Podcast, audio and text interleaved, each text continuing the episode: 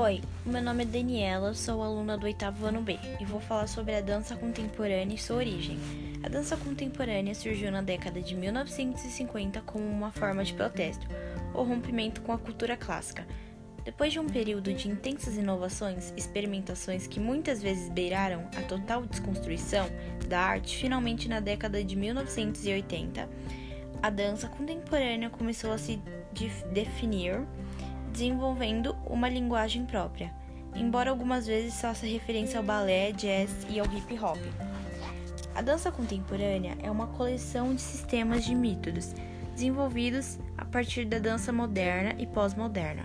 Não se definiu em técnicas ou movimentos específicos, pois o intérprete ganha autonomia para construir suas próprias partituras coreográficas a partir de métodos e procedimentos de pesquisa como improvisação, técnicas de releaci e por aí vai. O corpo na dança é construído na maioria das vezes a partir da técnica somáticas, que trazem o trabalho da constituição do corpo e do movimento.